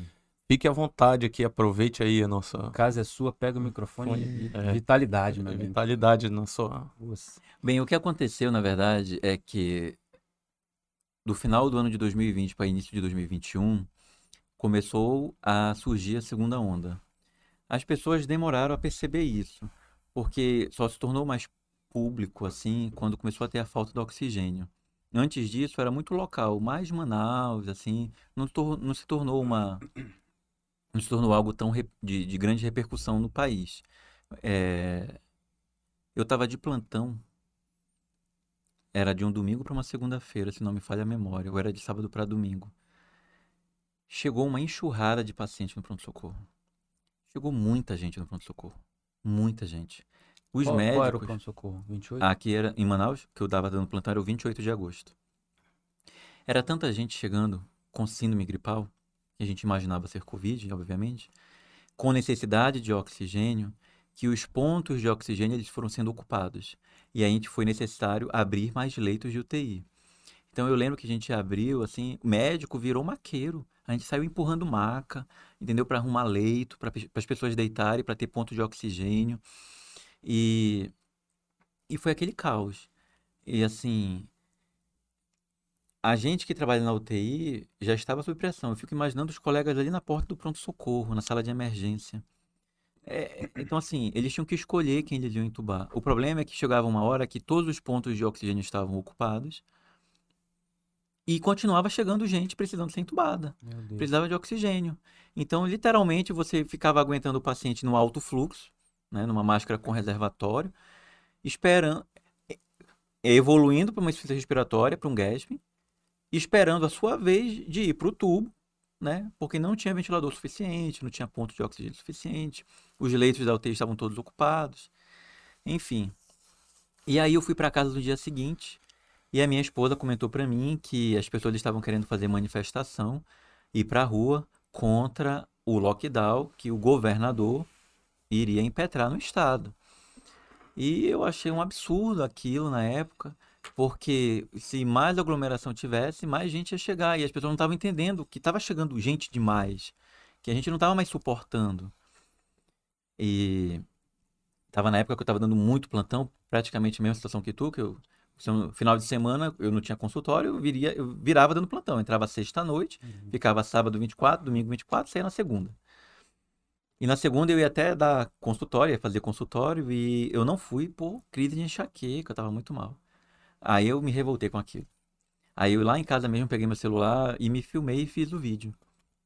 Fiquei muito chateado, expliquei a minha posição, que não era política, que as pessoas. Eu implorei para as pessoas É um que. desabafo, né? É, eu implorei para. Inclusive o vídeo é para a população de Manaus. Uhum. Eu falo, olha, para você que mora em Manaus, eu imploro, não vá para as ruas. Diga para alguém que está querendo ir para uma manifestação que não vá. Porque eu sabia o que estava prestes a acontecer. Já estava acontecendo e ia piorar muito. Exato. É porque, como não era público ainda, não estava na televisão, é, foi questão de dias, aí começou a ter falta de oxigênio. Uhum. E aí eu implorei para as pessoas não irem. Graças a Deus não foram. Uhum. Não houve manifestações. Mas também, meu amigo, eu fui esculachado nas redes sociais. Uhum. Fui esculachado. Qual que, que, que as pessoas diziam? Ah, mano, as pessoas falavam, é, falavam muita besteira, olha. Uhum. É, eu comecei a ler algumas, eu comecei a ficar meio, Uhum. meio psique, né, meio triste. A minha esposa falou, Davi, não lê, esquece isso. Uhum. Você colocou na rede social, é público. As pessoas têm o direito de manifestar a opinião delas. Você não vai se importar com toda a opinião que vão dar. Aí eu incuti isso na minha vida e eu falei, é, então, Mas você superou? superei. Diga lá o que estava escrito. Depois Não. a gente. Assim, estava escrito muita coisa assim, base de política, né? Falando assim, olha, a culpa é de vocês aí de Manaus. Mal sabiam, Xenofobia. mal sabiam a população que brasileira que na verdade a gente estava frente a uma nova variante, né? Uhum. Eu lembro até que eu vi um vídeo de um infectologista de Brasília comentando, falando assim: gente, vocês estão vendo o que está acontecendo em Manaus? Vocês têm que ficar atento, isso não é normal e tal, porque era uma nova variante surgindo, né? Uhum. Aí, assim, comentários como: é, isso é culpa de vocês, se todo mundo tivesse tomado ivermectina, cloroquina e tal, isso não estaria acontecendo, se vocês fossem a favor das medicações. Aí outro: tu é bem de esquerda, e isso e aquilo. Enfim, né? É, O pessoal, tinha gente que falava, aí teve até um engraçado falou assim: uma mulher né, falou assim, a minha esposa lendo pra mim, que eu não li nenhuma. Eu não li nenhum comentário. E teve muitos. Ah, o meu vídeo chegou a mais de um milhão de, de, de compartilhamentos. Era pra gente ter feito aqui. Que vacilo. Vacilou. Mas Deu mole. Aí, Deu mole, assim, pegaram. Teve, teve pessoas que, que, que viram de outros estados e tal. E aí o, o pessoal colocou lá, né? Falou assim. Teve uma até que foi engraçado, falou assim, até que esse médico é bonitinho. Fez Ah, uma esse você pega a leu. parte boa. Não, Esse essa, eu essa daí. Esse foi o que deu problema pra ele. Ah, foi E ele. E a aí- mulher dele falou, não, calma aí, rede social, caramba. Cancela. Esse aí foi minha esposa que leu, A pessoa não não tem o direito de manifestar a opinião dela. Ah, mas assim, foi bem, bem impactante. E eu lembro que algumas pessoas da televisão me ligaram perguntando se eu não queria dar um- minha posição, falar. Eu falei que não, na época, porque a gente estava focado na pandemia, trabalhando. E eu falei que o que eu queria falar estava no vídeo, e se quisessem repostar. E aí, meu amigo, saiu na Record, saiu no SBT, saiu em alguns lugares. E eh, os portais aqui da cidade também repostaram o vídeo, né? Uhum. E ficou por isso, eu não me manifestei mais. Quando houve a crise do oxigênio, que alguns pacientes morreram lá no Hospital Getúlio Vargas, outro colega se manifestou também, que repercutiu bastante. Mas assim, sempre manifestações daquele profissional que está na ponta do serviço, Que tá vendo o que problema. está vendo o problema. Vivendo. É que- exato, vivenciando, né? Uma, uma manifestação pontual. A gente nunca. E assim, a gente era trucidado, trucidado. Mais é um desabafo do Exato. que, né? Mas assim, eu ficava feliz porque quem era da área de saúde se sentia reconhecido. Assim, os técnicos, eu lembro que quando eu entrava lá no, no meu plantão no 28, os técnicos, poxa, doutor, obrigado pelo que o senhor falou, é verdade, obrigado pelo apoio e tal. Então, assim, é, é, eu fiquei feliz porque a gente, eu tentei representar uma classe, né? Não médica, mas Mas de de- quem estava na saúde, ponta. é. É, de quem estava Do sofrendo. maqueiro ao, ao recepcionista, ao... Na verdade, na trabalha verdade. Davi, vou te falar uma coisa que aconteceu, foi o seguinte. As pessoas, é claro que em qualquer situação de catástrofe e desespero, tem dificuldade de reconhecer a autoridade. E querendo ou não, a sua opinião era para ter sido reconhecida acima de todas elas. E por que tem dificuldade de reconhecer a autoridade? Porque uma boa parte de algumas opiniões, né? A gente não vai ficar citando aqui, mas alguns colegas acabam fazendo muito isso, né? Acabam politizando o conhecimento e a ciência. Então, colegas como você, como a gente, que ficou desesperado com o que estava acontecendo e vendo realmente, que é como a gente está falando agora. A gente trouxe você aqui para falar de quê? A gente trouxe para falar da máscara, do que, que tem na ciência, do que, que não tem. Em algum momento a gente fez uma reunião falando, pessoal, é o seguinte, vai ter uma votação agora, tá perto da eleição, Não. e a gente é pró, a gente é, pró Fulano, fulano, Beltrano. porque Beltrano vai me dar um carro que eu quero que todo mundo, entendeu? Não tô preocupado. A ideia é a gente debater, e agora na zona fria, né? Tá todo mundo bem, fica muito mais fácil das pessoas reconhecerem É, a autoridade. O que, que é a autoridade que a gente diz, pessoal? Não é a autoridade de, de mandar patente. não, não é. É a autoridade do conhecimento. A É. gente estuda pra caramba e mais que isso, né? Cara, a gente tá aqui assim, querendo. Vai acabar a live, provavelmente a gente vai continuar conversando, porque a gente fica querendo saber mais informações. Imagina na época da pandemia você trabalhando pra caramba. E eu tenho Sem- certeza que você chegava em família, casa, da- tu ainda né? ia se atualizar. É. Era isso que a gente fazia. A gente Daí trabalhava pra caramba. Ainda tinha que Aí ler. chegava lá, o que, que o Ministério da Saúde tá falando? Tá, mas é, o Ministério da Saúde é pra, polícia. Vamos ver o que, que, que. Cadê o viés do estudo? Aí tu ia jogar no grupo, aí o estudo que você achava que tava valendo. Aí você percebia que. Então, assim, um monte de coisa pra gente ter que raciocinar. Mas quem que tem um discernimento muito maior pra conseguir dizer pra população o que, que é certo e o que, que é errado? Se é máscara, não máscara, cloroquina, não cloroquina. A autoridade da ciência, cara. Entendeu? Então, assim, ah, mas a ciência tem os problemas, ainda não conseguimos verificar e tal. A gente chega aqui e fala. Isso aí a gente não vai conseguir responder, vai ter que ser um estudo retroativo, um corte, alguma coisa. Mas o que, que a gente está vendo? Estava lá no pronto-socorro, estava vendo um monte de gente morrer. é, os colegas diziam, né? A gente escolhia, a gente era obrigado, A porque você. Aí ali você tem autoridade, né? É. Porque é você que vai decidir, É. a família toda te pressionando, aí você era obrigado a escolher que era isso que estava sendo feito. Quem você vai escolher quem viver- morria e quem vivia É. como uma escolhemos. zona de guerra, que é o que eu falei, né? Gera, gera desespero A e a tri- população fica difícil de reconhecer a autoridade. Eu, talvez pessoas que não sejam da área de saúde estejam vendo, é interessante falar que a gente escolhia mesmo. Uhum. Então, assim, eu tava no 28, eu era o médico da UTI, eu tinha um leito disponível. Aí é Aí o- embaixo. o, médico do pronto-socorro chegava lá comigo e ele falou, doutor, olha, tem lá 30, embaixo, mais ou menos isso, É. tem 20. Lá embaixo tem 20. Com indicação de UTI. Com indicação de. Mas dos 20, doutor, esses 5 é o que tem mais chance. Porque o resto a gente já iniciou morfina, a gente tá sedando, vai morrer lá embaixo. Então, esses 5 tem chance. Aí dos 5, eu tenho que escolher um. É. Quer dizer, o médico do pronto-socorro já teve que escolher, Já fez uma triagem. já fez uma triagem, e eu tinha que fazer a última triagem. E, e aquilo, né? Aquele que ia internar não tinha nem certeza se ia Que sobreviver. Então eu já tinha que escolher o que iria sobreviver. Porque se eu escolhesse errado, o que iria, ia morrer. É. Entendeu? Então, assim, a gente chegava com uma carga emocional, com um peso muito grande. Porque uma coisa é você ter que fazer essa opção eventualmente. Outra coisa é você ter que fazer essa opção todo o plantão. Todo o plantão. Cinco E, vezes. e eu tava aqui Não era uma vez É. que tu fazia essa escolha, era várias vezes. várias vezes no mesmo plantão. Então. E eu dava plantão quase todo dia. Pra vocês terem uma ideia, um plantão é 12 horas, né? Pra quem não era da área de saúde. Eu cheguei a dar 24 plantões mês.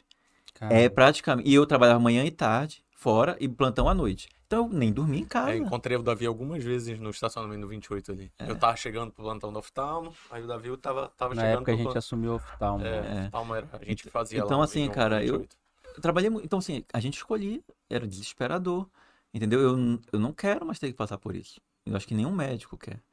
Entendeu? Eu espero que a próxima geração não veja isso. Porque meninos novos que formaram recentemente viram isso e burnout, ferrado. Aham. Entendeu? É, o cara, imagina o cara sair da faculdade e já pegar um negócio Hum. desse, né? Deus me livre. É. E aí, Isso meu aí. amigo? É. Eu, mudando de assunto aqui um pouquinho, Davi é da minha turma, né? Uhum. Davi foi o orador da minha sala Você lá. foi o orador? Orador. Pô, aí sim. hein? Davi era um Eu cara fui. que ele era bem quisto por todos, né, da turma. Uhum. Apesar de que a nossa turma era muito legal, né, Davi? É um diferencial. A gente- a Mas como a- é que você sabe se você não tava no grupo? Que te Não, excluíram calma. do grupo. Não, Ele era um no- bem quisto e você ninguém Não, queria. todo mundo se dava muito bem, né? Uhum. Na hora de decidir as coisas, desde decidir uma mudança de prova até o dia que ia ser o churrasco, todo mundo tinha um bom senso ali. Tinha um e a bom gente- senso. era E a gente verdade. entrava num acordo ali, né? E foi engraçado que o Davi foi escolhido como orador, foi quase unanimidade, cara. Uhum. Porque ele era um cara que todo mundo gostava, né? Uhum. E ele era um cara que se doava muito pra turma. E olha, ele queria organizar. E todo aviso que iam dar, e tipo, Davi vai lá dar o aviso. E aí o Davi dava aviso e tal, né? É. E ele foi orador da minha turma. E mandar um abraço pro pessoal da nossa turma, né? 74, 74. né? Tá, Se então, tiver alguém aí assistindo. Eu vou fazer um comentário aqui. E você não ele... levante da sua cadeira, não me deu uma tapa, Davi, mas ah. o... você foi orador. E a única vez que você quis fazer uma oratória pública é. no seu vídeo viralizou mais de um milhão de views. Pô, não é? Com mais de um milhão de comentários negativos. E tem um. e o, o, Davi, o Davi criou um bordão no, na oratória dele lá. Que é lembrado até hoje nas reuniões. Cadê? Gente. Como era? É? Eu amo vocês, seus bandidos. É. é Foi no final da, da, da oração dele. Porque é, é, brincava um pouco do Davi, né? Devido, às vezes, a alguns sons de dicção, né? Aí o é. Davi falava, às vezes, bandido, pra dar, uhum. dar uma travadinha Dá uma língua. travadinha na língua. língua. Na verdade, o meu frênulo da língua, ele ainda existe, né? Então isso prende muito a minha língua, às vezes, na hora de falar. Mas assim, é algo que eu já superei. O pessoal brinca, tira é, graça todo comigo. Todo mundo, tipo, vários times estavam, né? É. O Peterson. Mas eu, mundo. de boa. Acho que você rasgou esse freno aí da língua é, falando demais, né? É. Ele cicatrizou. Mas é, fico muito feliz de ter vindo hoje aí, encontrado você aqui, Davi, reviver alguns momentos de faculdade, né? Tô feliz Foi também. muito bacana. Rapaz, eu falei aqui o negócio da tapa. Vamos falar desse negócio é, aí que tá todo mundo da comentando. tapa do Will Smith? O Will Smith deu uma tapa na cara do... do... Porra, cara. Acabou, Rapaz, marcou o Oscar. Mas né? marcou o Oscar. Marcou Vai o ser o Oscar, o, o Oscar da um tapa. coisa. É, Agora, aí tipo assim, né? E inflacionou foi, a relação com as esposas também. Cara, isso tá muito Que difícil, se você fizer qualquer coisa na rua e sua esposa olhar e você não tiver uma reação pelo menos parecida ela vai reclamar. É, vai. E, mas é interessante porque, falando desse tapa aí, não sei se vocês viram, mas eu não sei se foi marketing. Porque depois que o Cris recebeu o tapa, ah, a quantidade de pessoas que quiseram comprar, comprar o, o ingresso dele, dele ah, claro. teve que aumentar o valor do ingresso. E tá toda, todas lotadas. Todas lotadas, exceções que ele vai fazer a turnê pelos Estados Unidos. Hum. Todas lotadas. Uhum.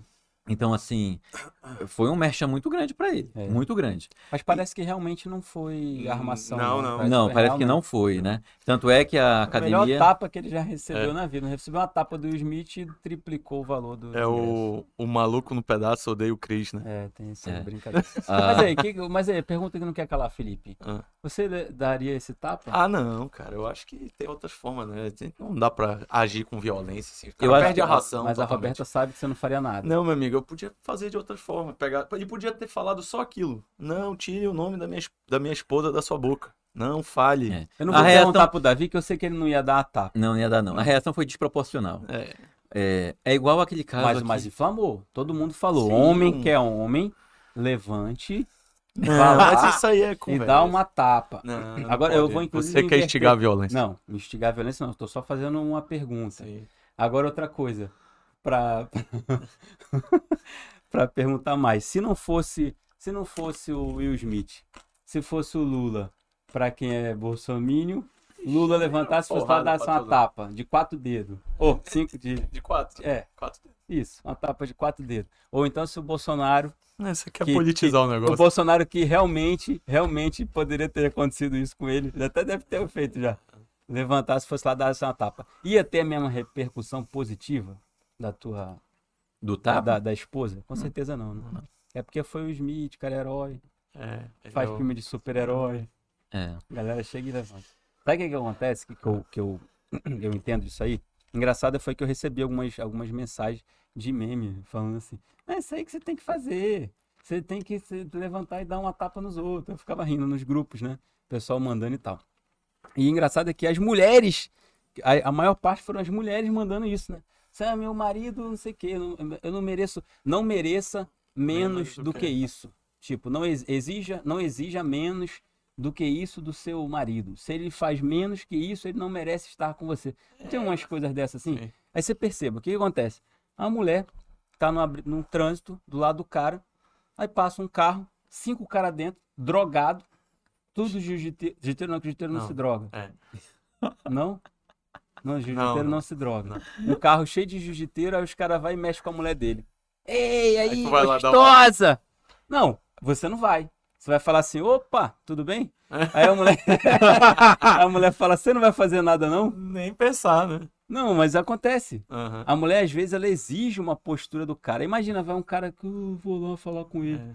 dá uma tapa. Aí o cara puxa uma arma. É, acontece muito em briga de. Eu tô fazendo isso aqui brincadeira. Porque no Oscar ele sabia que não ia ter arma. Ah, meu amigo, ele sabia que ele ia dar tapa e ninguém ia fazer nada. nada. É. Mas assim, o que que acontece? E acontece muito isso. Eu tô falando brincando, mas em briga de trânsito, uma boa parte das posturas que os caras tomam, às vezes é por pressão. Do, do que, que você faria? Você não é homem, não, é? Você não é homem, não? Então, homem é um Eu fui rato. criado lá em São Gonçalo. Minha amiga, essa, essa frase eu escutei demais. Sim, você não é homem, não, é? Ah. O cara falou da sua mãe, tu não vai fazer nada. Aí tu fica procurando uma pedra assim no chão pra atacar alguma coisa. Ah, mas a brincadeira do cara foi muito ofensiva. A mulher dele tem uma alopécia, doença e tal, não pode falar, não pode não sei o que, não sei o que. Ele agiu em legítima defesa. As pessoas até defenderam muito isso aí e tal, né?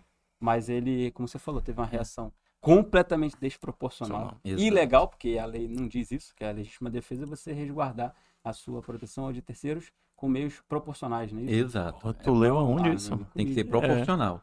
Mas Eu lembro muito o cara te dá um. quando eu via. Te dá uma tapa, tu dá um tiro. Exato. Aconteceu isso no porão, não foi? Isso, é isso que eu ia falar. Sim.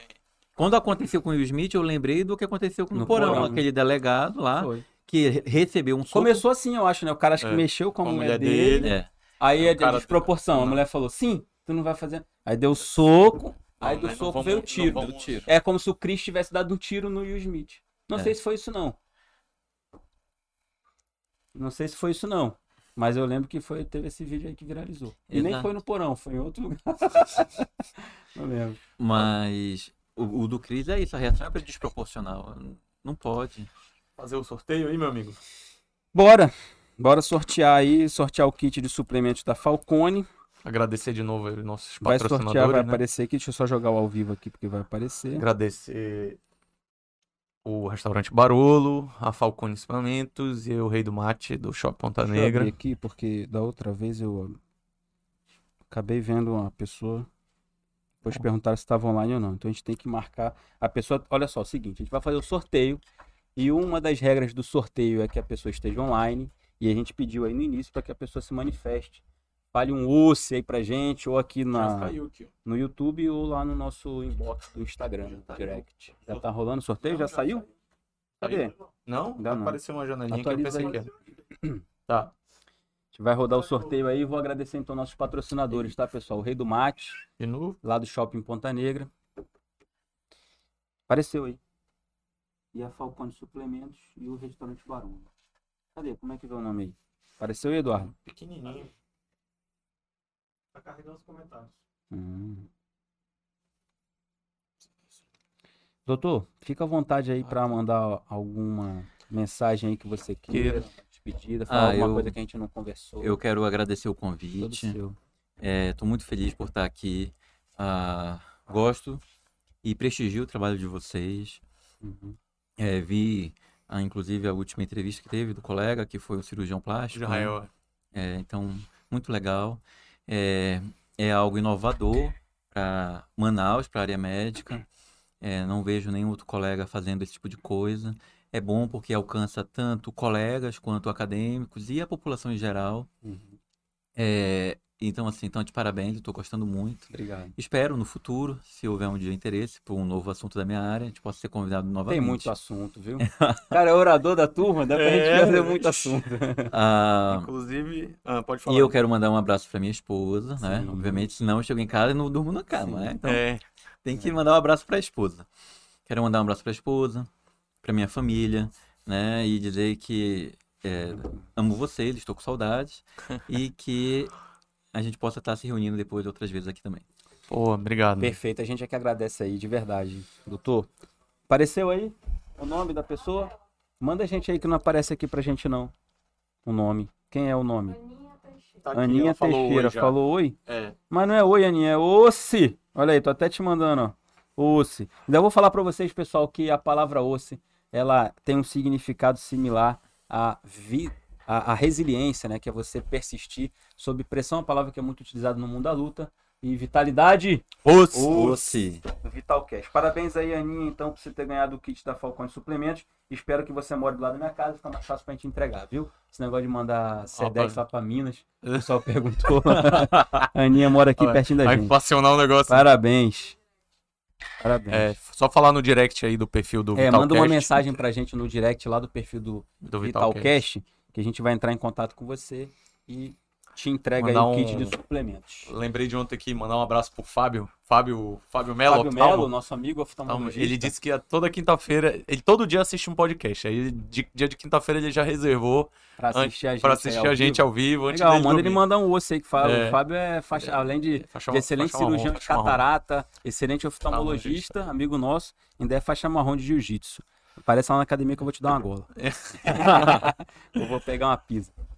Tamo junto aí, pessoal. Obrigado, obrigado de novo pela Davi. participação. Davi, de verdade, era um tema. Dos temas que a gente selecionou aqui, esse agora foi o mais acertado de todos, né? No dia que tá aí liberando O a da máscara, máscara. tudo. Perfeito. Legal. Parabéns. Obrigado, Tamo gente. Obrigado aí. mesmo. Obrigado.